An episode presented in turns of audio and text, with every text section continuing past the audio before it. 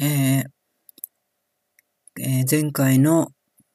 セルフチェック課題の解説をいたします。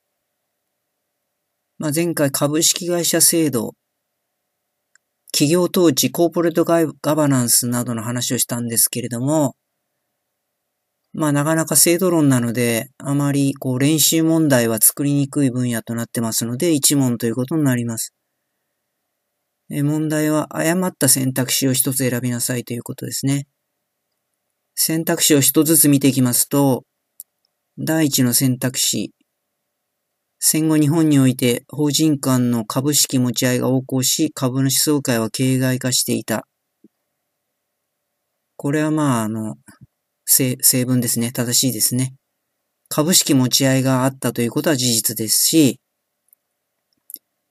まあとにかく、まあ典型的なのは三菱とか住友といった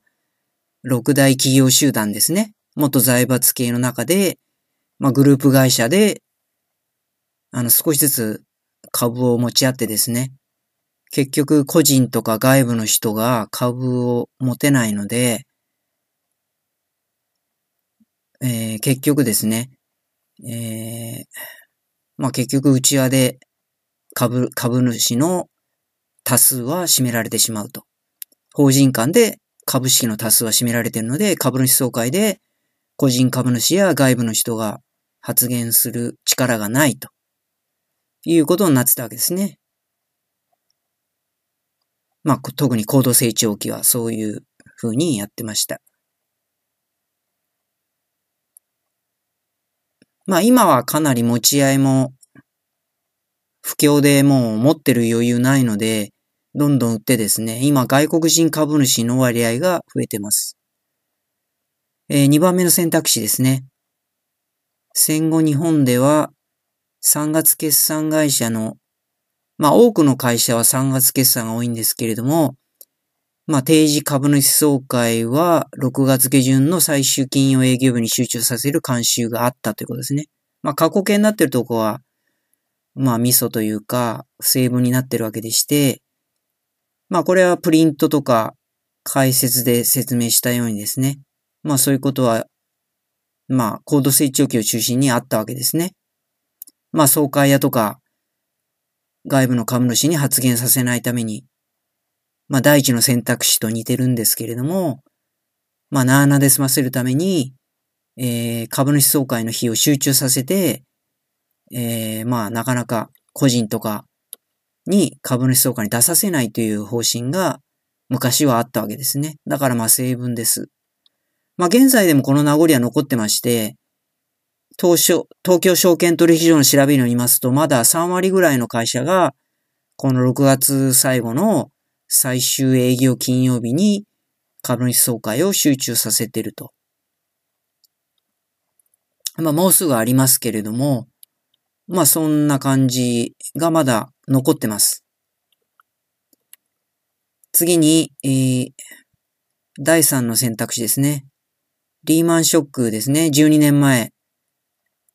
のリーマンショックを引き起こしたリーマンブラザーズは大手証券会社であった。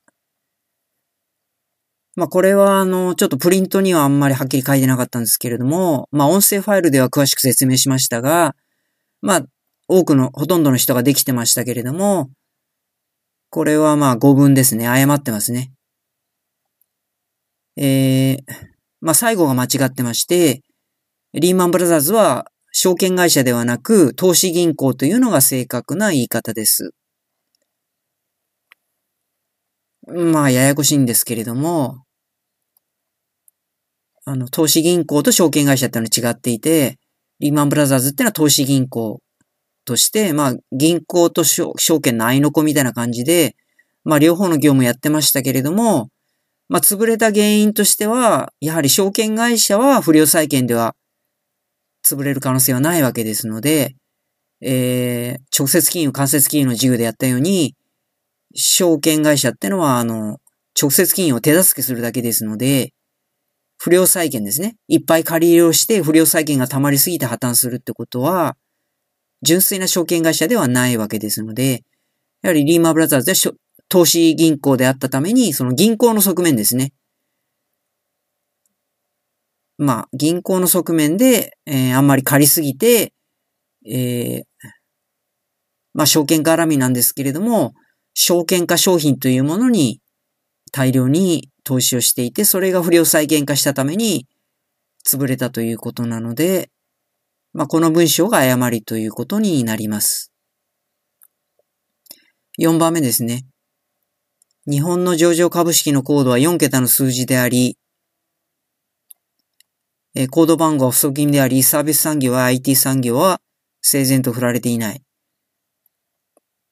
これはまあ一応正しいということになりますね。えー、まあ4桁の数字で、昔は製造業が多かったので、整然と振られていたんですけれども、現在は上場企業はサービス産業や IT 産業が多くなってきまして、まあその他9000番台っていうのがもう足りないと。いうことで、製造業が手薄なですね、4000番台とか3000番台に、そういう産業が振られていたりして、整然と振られていないというのは事実です。で、これが中国とか香港だと、最初からですね、あの、上場企業が多いことを想定して5桁でやってますので、まあ、全然まだ余裕があるということになります。以上で課題の解説を終わります。